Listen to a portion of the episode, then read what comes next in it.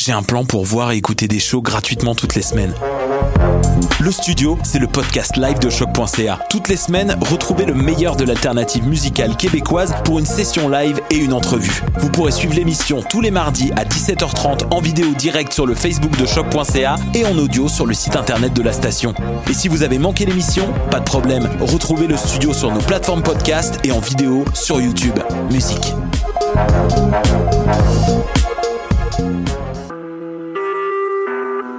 Vous écoutez Choc pour sortir des ondes.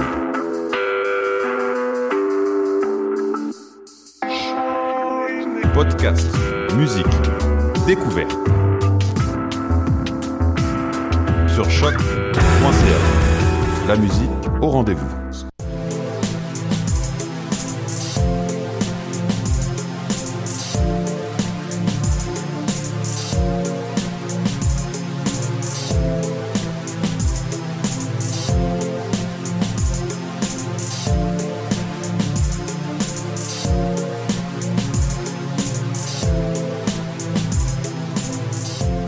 Bonjour chers auditeurs de choc.ca, ici Clément Barguin et vous écoutez Le Monde en Marge, une émission d'actualité internationale dans laquelle on s'intéresse à des sujets dont on n'a pas beaucoup entendu parler dans les médias québécois. Pour commencer cette nouvelle saison, on va s'intéresser au conflit au Yémen qui est assez complexe et qui a été éclipsé par la guerre en Syrie. Alice Zanetta nous emmènera dans le bidonville de Kibera au Kenya dans une école de danse classique. Anna Villandré aura carte blanche pour son billet sur la prescription. Bienvenue Anna euh, dans l'équipe d'ailleurs, tu es nouvelle. Oui, merci. Et Flavien De Guillaume décryptera avec nous ce qu'est un citoyen du monde. Bienvenue à tous.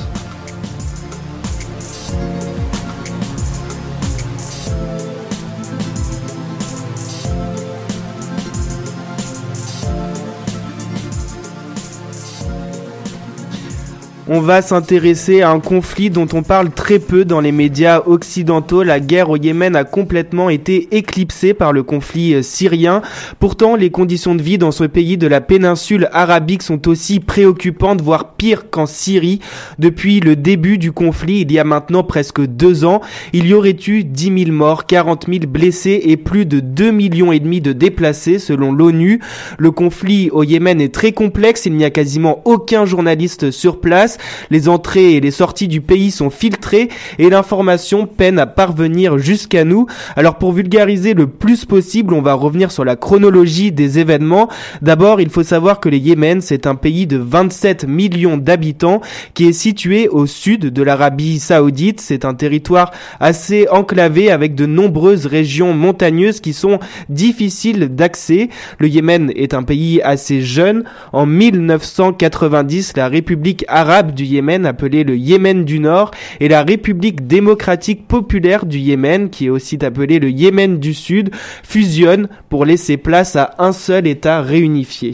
Et même s'il y a eu cette réunification, la fracture entre le Nord et le Sud persiste et l'État central, central peine à contrôler l'ensemble du territoire. Oui, c'est ça, Alice. En fait, au sud-ouest, il y a les sécessionnistes et au nord-ouest, les houtistes qui sont une minorité euh, chiite. Le mouvement politique houtiste a été lancé en 1980 par Hussein al-Houthi et ses frères, tout ça pour dénoncer la marginalisation des chiites et ils demandaient au gouvernement plus d'autonomie. Leurs revendications n'ont pas été entendues et les houtistes s'insurgent dans le nord. Et les révolutions arabes de 2011 ne vont pas arranger la situation. Les Yéménites manifestent et demandent plus de démocratie. C'est ça, face au chaos euh, politique qui règne au Yémen au printemps 2011, Ali Abdallah Saleh, le président en place, quitte le pouvoir après plus de 30 ans de règne. C'est le vice-président Hadi qui devient son successeur.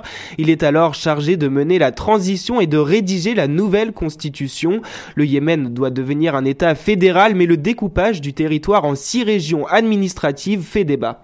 Après avoir quitté le territoire, donc l'ex-président Saleh veut prendre sa revanche et affiche son soutien aux autistes. Oui, les autistes sont soutenus par l'ancien président Saleh qui lui a retourné sa veste.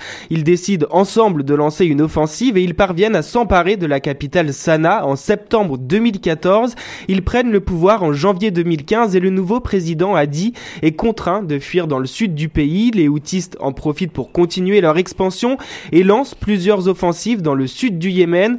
Le 25 25 mars 2015, le président s'exile à Riyad, en Arabie Saoudite. Et c'est cet exil qui va marquer un tournant majeur dans la crise du Yémen. Oui, dès le lendemain de l'exil, l'Arabie Saoudite s'engage dans le conflit. Elle lance l'opération Tempête décisive. Elle s'allie à neuf pays arabes, dont l'Égypte, le Qatar et le Maroc. Cette coalition est également soutenue par les pays occidentaux comme les États-Unis, la Grande-Bretagne et la France. L'objectif de la coalition sunnite est de tenir la frontière entre l'Arabie Saoudite et le Yémen et surtout faire barrage à l'Iran, le grand ennemi chiite qui est accusé d'étendre son influence au Proche-Orient.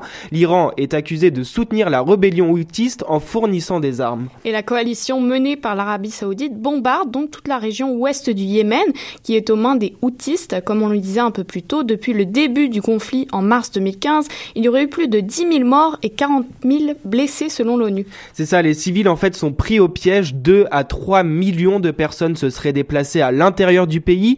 Mais comme le Yémen est un pays très montagneux, les civils se retrouvent très souvent dans des endroits quasiment inaccessibles et complètement isolés.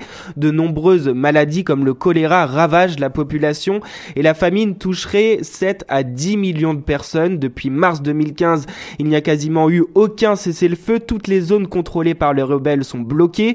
Du coup, les structures de soins disparaissent, le coût de l'essence a explosé, le salaire des fonctionnaires n'est plus payé, les écoles se vident et le trafic se développe. La coalition arabe a plusieurs fois été accusée de commettre des bavures en touchant des secteurs civils dans ses raids aériens, des bavures qui mettent la communauté internationale dans l'embarras. Le 8 octobre dernier, c'était une cérémonie funéraire qui a été ciblée alors que les obsèques du père du ministre de l'Intérieur Houthi, Jalal al-Rouichen, se déroulaient dans la capitale Sanaa. Un raid aérien a fait plus de 140 morts. En août dernier, c'était un hôpital de Médecins sans frontières qui a été touché par des bombardements. 11 personnes sont mortes dans cette attaque, dont des enfants. L'Arabie saoudite s'était défendue en soutenant qu'elle visait un camp d'entraînement outiste. Médecins sans frontières avait pourtant communiqué toutes ses localisations GPS à la coalition arabe. Alors vous comprenez que ces bavures militaires jettent une ombre sur le bilan de Barack Obama qui a été qui a soutenu indirectement l'Arabie saoudite en fournissant des armes. Plusieurs enquêtes ont été ouvertes après ces raids aériens meurtriers qui ont tué plusieurs civils. Le, gouvernement américain a même remis en cause sa participation dans le conflit. Le 13 décembre dernier, Washington a annoncé sa décision de suspendre la vente d'armes à l'Arabie saoudite. Et où en est-on aujourd'hui? Alors aujourd'hui, les négociations sont toujours au point mort. L'ex-président Saleh n'a aucun avenir politique. Une partie du gouvernement en place est exilée en Arabie Saoudite et les Houthis ne veulent pas déposer les armes. Ils ont rejeté un plan de résolution de l'ONU. Ils refusent d'évacuer les villes occupées avant de rejoindre un gouvernement de transition. Face au chaos, les terroristes en profitent pour s'implanter au Yémen. Al-Qaïda et l'État islamique se lancent mutuellement à la conquête du territoire et gagnent peu à peu du terrain dans l'ouest du pays. Ce qu'on craint aujourd'hui, c'est que le Yémen n'ait pas assez de ressources pour se remettre du conflit qui aura ravagé le pays en quelques mois euh, seulement. Voilà ce qu'on pouvait dire pour éclaircir la situation au Yémen. On passe maintenant à un sujet un peu plus léger avec toi, Alice. Ça se passe dans les bidonvilles. Donc les bidonvilles héritent souvent d'une image négative où la violence et la pauvreté règnent. D'ici 2035, il y aurait 40 à 50% de la population urbaine mondiale qui serait des bidonvillois selon l'ONU. Alice, tu as décidé de nous emmener dans un bidonville de Kibera au Kenya, mais cette fois-ci pour découvrir l'effet de la culture dans ces endroits. Et oui, les bidonvilles ne sont pas qu'un ensemble hétéroclite d'habitations de fortune situées à la périphérie de grandes villes et où vit une population sans ressources, difficile à intégrer dans la vie sociale normale. Ça, c'est pour la définition du CNRTL. Ce sont aussi des lieux de culture où ces habitants développent leur propre langage, comme l'émergence du Sheng à Nairobi, et s'adonnent à l'art pour échapper à leur quotidien. Le bidonville de Kibera est l'un des plus gros bidonvilles d'Afrique. Ses baraquements s'étendent au sud de la capitale du Kenya sur 200 156 hectares, soit à peu près la taille de quatre terrains de soccer, et avec un million d'habitants, il représente plus de la moitié de la population à Nairobi.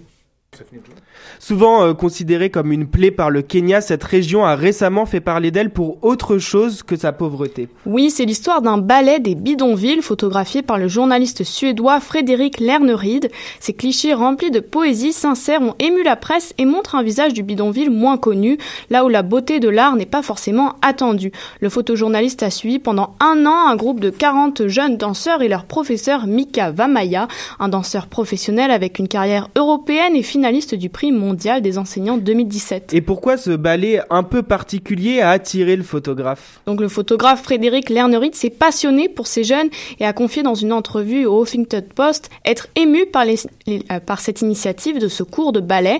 Selon lui, ces jeunes danseurs sentent et voient quelqu'un leur donner une chance et cela augmente leur amour propre et les rend plus forts pour affronter la vie de tous les jours.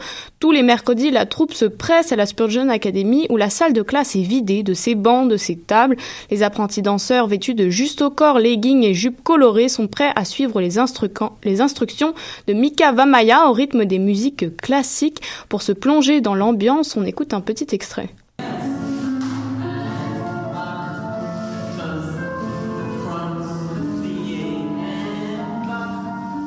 Le professeur pense qu'il est important d'exposer ces enfants des bidonvilles à un métier qu'ils ne sont pas habitués de côtoyer, comme le métier de danseur. Et au-delà du métier, ces cours permettent aussi aux enfants de s'évader de leur quotidien. Oui, avant tout, les cours de ballet permettent de se concentrer sur le bien-être physique et mental des étudiants. L'idée est de bâtir la confiance en soi nécessaire à ces enfants pour rentrer dans l'âge adulte, ce qui n'est pas forcément évident lorsque l'on vit dans un bidonville où la violence et la drogue dominent souvent et que l'école n'est pas une priorité malgré sa gratuité depuis 2003 à Kibera. Et l'enseignement de, la culture, l'enseignement à l'art pourrait avoir un impact positif sur ces enfants, Alice? Oui, et l'apprentissage d'un art chez l'enfant et l'adolescent peut être un facteur de réussite. Selon une étude de la firme canadienne Hill Strategies, l'éducation à l'art améliore les résultats scolaires des élèves plus défavorisés et augmente leurs chances de réussite professionnelle une fois adultes, en plus d'en faire des citoyens plus engagés dans leur communauté.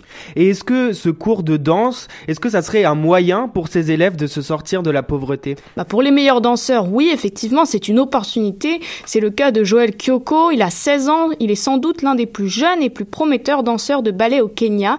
Lui n'a pas étudié dans cette école, mais dans le bidonville voisin de Kuwinda, où les cours étaient dispensés d'une façon similaire. Aujourd'hui, il suit une formation aux États-Unis et revient au Kenya pour donner des cours dans l'école de Kibera, mais aussi pour participer à des ballets locaux. Le jeune homme se confie aux médias. Je ne sais pas ce que j'aurais pu faire sans ballet, sans danser. Je ne sais même pas si j'aurais pu exister. C'est bizarre de le dire, mais danser, c'est tout pour moi. En plus d'une passion dévorante, la danse était aussi son moyen de fuir la pauvreté. On l'écoute. You know, you know how life is around here. It's not easy to survive in this world.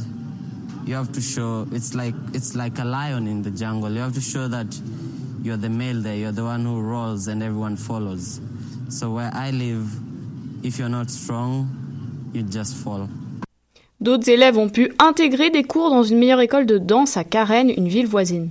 Et malgré que ce soit une initiative intéressante pour l'enrichissement personnel de ces enfants, il y a eu quelques critiques, notamment d'une professeure de danse à l'université de Britain's York St. John qui se demande pourquoi ne pas proposer de la danse contemporaine plus proche de leur culture d'origine. Donc cette critique a effectivement été faite à Mika Vamaya, mais ce que le professeur de danse essaye de transmettre à ses élèves n'est pas le style de la danse de en soi, mais plus les techniques et la rigueur de cette danse. Il souhaite aussi montrer que c'est un art varié à ses danseurs. Et qui est à l'origine de cette initiative? Donc l'émergence de cette école singulière a été possible grâce à l'ONG britannique Anos Africa qui offre une éducation artistique alternative à plus de 1700 enfants à travers l'Afrique. Dans le bidonville de Kibera, l'association permet aux enfants de choisir des cours de musique, d'écriture créative ou encore d'écriture de films. Merci Alice. Les photos de ce groupe de ballet des bidonvilles sont disponibles sur le site du photojournaliste Frédéric Lerneride et nous vous mettrons un lien sur notre page Facebook. On va maintenant écouter Voices of Kibera de Octopiso. Octopiso, c'est un artiste originaire de Kibera qui chante en sheng, la langue du bidonville. On l'écoute tout de suite.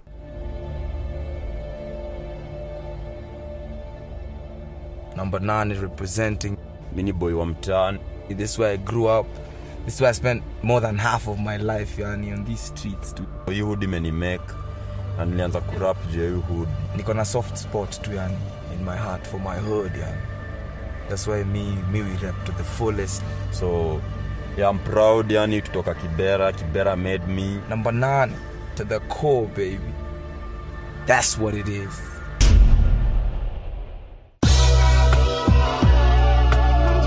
Yeah, yeah, yeah. K-Vo. Octopi I double Z O. Better number nine is finest. Yeah, better act like you know.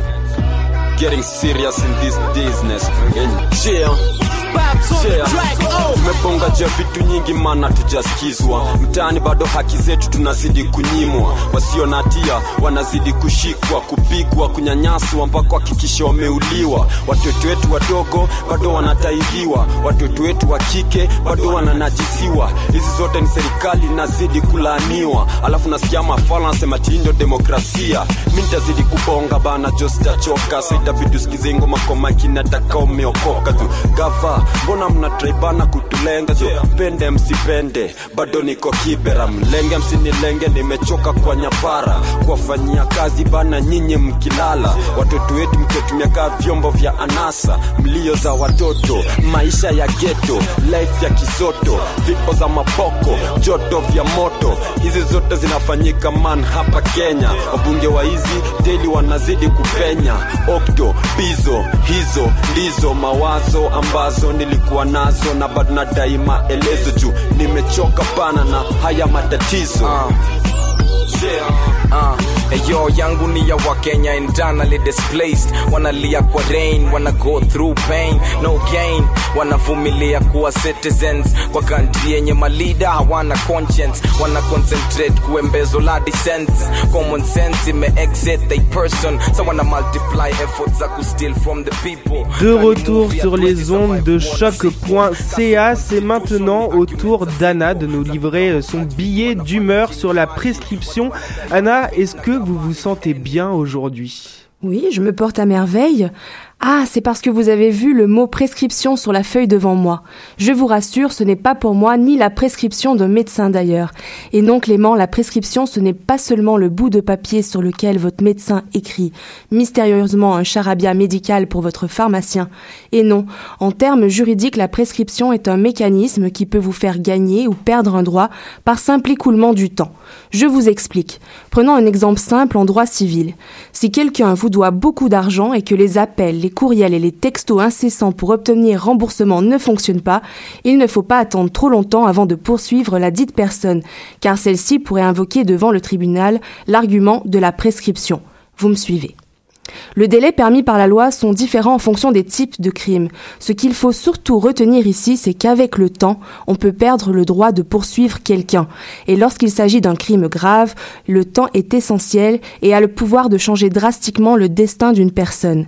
Et c'est ce qui est arrivé à Flavie Flamand, une animatrice et journaliste française qui a affirmé, dans un livre intitulé La Consolation, paru en octobre 2016, avoir été violée à l'âge de 13 ans par une star de la photographie. Mais alors voilà, puisque celle-ci a aujourd'hui 42 ans, elle ne peut plus porter plainte contre le goujat en question et ne peut pas non plus citer son nom car elle risquerait de passer de victime à coupable, coupable de diffamation. Car en France, la prescription pour les viols sur mineurs est de 20 ans après la majorité de la victime juste pour voir si vous suivez Alice. L'âge maximal est donc de bah, 20 plus 18, c'est ça 38 ans Exact, c'est bon, on a toujours un pouls, on est toujours en vie ici en studio, on peut continuer. Ce n'est pas en revanche le cas de David Hamilton, le photographe en question, qui dans un ultime geste de détresse se donne lui la mort par asphyxie, arrachant à ses victimes est-ce le moindre espoir de réparation et emmenant avec lui pour toujours la vérité. Vous allez me dire ici, mais comment aurait-il pu y avoir réparation puisqu'il ne pouvait pas y avoir de procès? D'autant plus que le dit concerné a nié les faits en bloc à coups de « Mais la présomption d'innocence alors !» et de « C'est moi la victime dans cette histoire Ouais, ouais !» Vous remarquerez que j'ai utilisé le terme victime S, car oui, il y en aurait eu cinq. Comme souvent dans les cas d'agression sexuelle, il suffit du courage d'une première victime pour donner aux autres, restées silencieuses des années, le courage à leur tour de témoigner.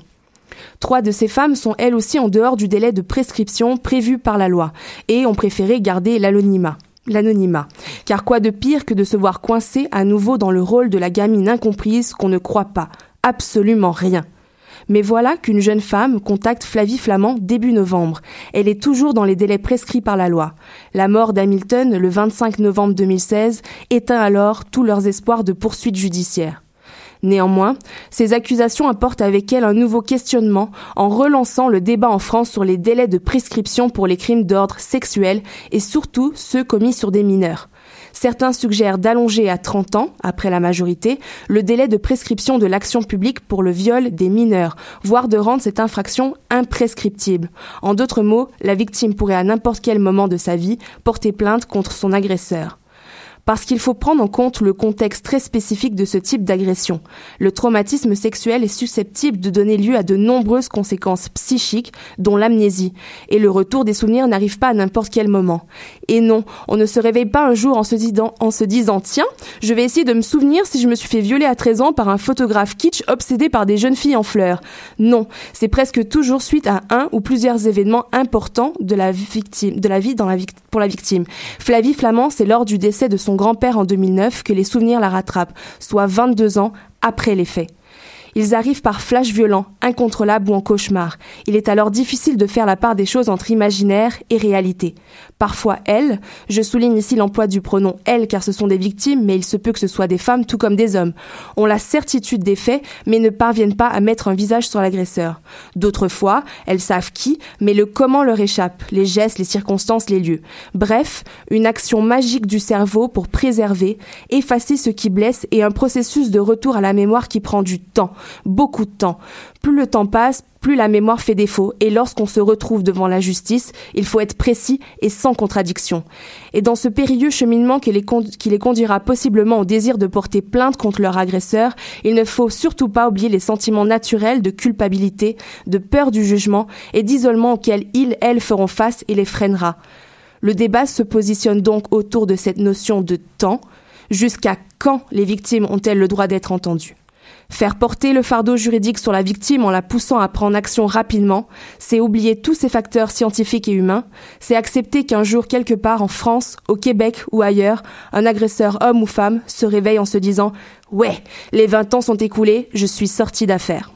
C'était le billet d'Anna Villandré. Merci beaucoup pour cette première. Dans quelques instants, on verra que 70% des Péruviens se sentent plus citoyens du monde que de leur propre nation. Restez avec nous, c'est dans quelques instants avec Flavien de Guillaume.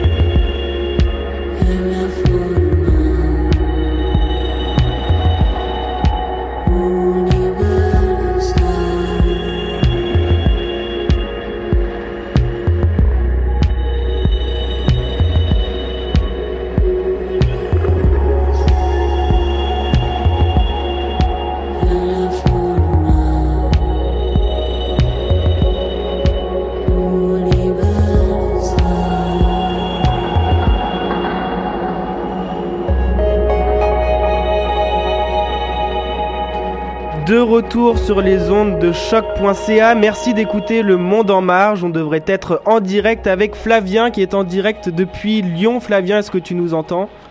Oui, 5 sur 5. Super, merci. Euh, salut Flavien. Alors aujourd'hui, tu viens nous parler d'une tendance mondiale qui monte, celle des citoyens du monde.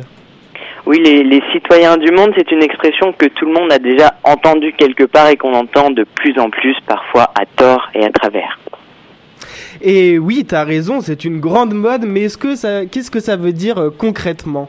Oui, c'est vrai, il faudrait déjà rappeler ce que ça veut dire, tu as raison. Se définir comme citoyen du monde, c'est quelque chose de nouveau, c'est se sentir plus lié au destin international que national au niveau politique, sociétal, culturel, etc. Ulrich Beck, un, sociologue allemand, hélas décédé en 2015, parlait de la cosmopolitisation, c'est-à-dire prendre conscience du destin commun. Et c'est vrai qu'on voit cette prise de conscience tous les jours, le développement durable, avec les mois suite à la COP21, ou encore l'élection de Trump, les attentats, bref, l'opinion mondiale est devenue le fer de lance d'un mouvement mondialiste inconscient. C'est en ce sens que je parle des citoyens du monde. Et est-ce que tu crois que cette émission contribue inconsciemment à ce mouvement? Ça, c'est une très bonne question. Hein. Tout comme le journal international, après tout, euh, nous parlons d'événements qui sont souvent à, à, des milliers de kilomètres de chez nous. Moi-même, je suis à Lyon, vous à Montréal. Ouais. L'auditeur, lui, peut se trouver n'importe où, je crois qu'on peut le dire. On sert le complot. je pense qu'on sert le complot, ça c'est sûr. Revenons un peu aux choses sérieuses. Est-ce que cela ne touche pas que l'Occident? Parce que finalement, on entend beaucoup moins parler de telles réactions en Asie ou encore en Afrique. Oui, c'est vrai qu'on peut se poser la question là encore. Hein. Mais il y a moins d'un an, la BBC World a commandé un sondage sur plus de 20 pays et 27 langues. C'est colossal. Allant du Chili à la Russie en passant par le Ghana. Et le constat le montre. Sur 20 000 personnes interrogées aux quatre coins du monde, 50 pour, 51% pardon, affirmaient se sentir plus citoyens du monde que citoyens de leur propre pays. Et les pays qu'on pourrait qualifier d'en marge, sans jeu de mots, hein, sont loin d'être opposés, puisque le Pérou qu'on connaît un peu perdu, hein, quand même, dans la cordillère des Andes, répondait par l'affirmative à 70%. C'est du jamais vu. Derrière nos pseudo-conflits d'intérêts étatiques, la population est encore une fois bien en avance sur son temps. Mais le journal international ne pouvait pas en rester là. J'imagine. Alors est-ce que vous avez poussé l'enquête un peu plus loin? Eh bien, eh bien non, non, évidemment, on n'a pas pu. Hein. C'était difficile d'égaler la BBC avec ses sondages à 20 000 têtes. Par contre, on s'est amusé à interroger trois jeunes expatriés, des expats comme on dit. Elles ont vécu en France, au Gabon, à Montréal ou au Québec et même en Australie. Et elles nous amènent un peu à nuancer le propos. Euh, oui, à nuancer le propos. Comment Oui, oui. ça, euh, à nuancer le propos? Bah, bah, c'est vrai que pour elles qui sont habituées à voyager, la mobilité et le destin commun est pleinement pris en conscience. Mais ça ne veut pas dire qu'être citoyenne du monde, c'est abandonner sa nation loin de là. Pour elles, les racines sont une fierté et d'une grande importance. Leur lien avec leur pays initial d'origine est beaucoup plus fort qu'avec les autres et leur nationalité, même si ce n'est pas toujours le cas, est toujours importante à transmettre à leurs futurs enfants, par exemple. L'une d'elles nous confiait The world is your oyster. Je traduis. Le monde est notre coquille d'huître. Je ne sais pas si vous mangez des huîtres au Canada, mais c'est un petit euh, crustacé. Et cela représente parfaitement ce qu'elles ressentent. Oui, elles aiment cette coquille et veulent connaître et se soucier de tous ses recoins. Mais il y a dedans une perle qui, elle, restera toujours au même endroit. C'est leur pays d'origine. C'est ça. Et donc, est-ce qu'on doit dire euh, citoyen ou habitant du monde finalement? Oui, bah, t'as bien entendu, le problème n'est toujours pas résolu. hein. L'influence de la nation est tout de même primordiale, mais c'est aujourd'hui un lien culturel toujours plus fort qui unit de plus en plus de personnes. Ignorant les frontières, les différentes barrières de langue, les régimes politiques, les civilisations, c'est une tendance mondiale que de s'en sentir citoyen du monde. Si cela se fait, nos enfants ne le verront sans doute pas eux-mêmes. Mais ce que l'on est peut-être en train de faire, c'est de tracer l'esquisse d'une toile de maître avec un crayon pas assez souvent taillé, je crois, qu'on nomme solidarité.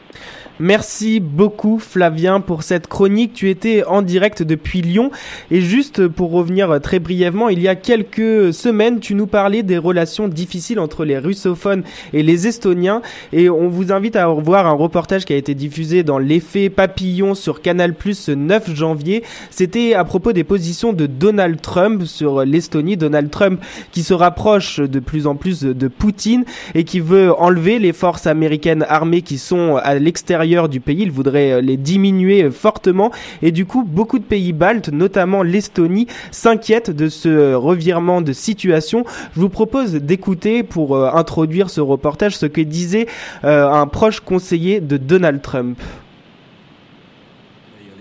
Avec leur armée, ils vont faire comme en Ukraine, des opérations de déstabilisation. On ne va pas déclencher une guerre nucléaire pour un endroit qui, après tout, n'est que la banlieue de Saint-Pétersbourg. Voilà des propos euh, plutôt inquiétants. C'est un reportage à voir et c'est sur l'effet papillon sur le site Canal+. C'est ce qui conclut notre émission. Un grand merci à Anna Villandré d'avoir euh, participé pour la première fois au Monde en Marge. Merci à Alice Zanetta, merci à Flavien De Guillaume. C'était Clément Barguin. On se retrouve la semaine prochaine sur les ondes de choc.ca. Salut à tous.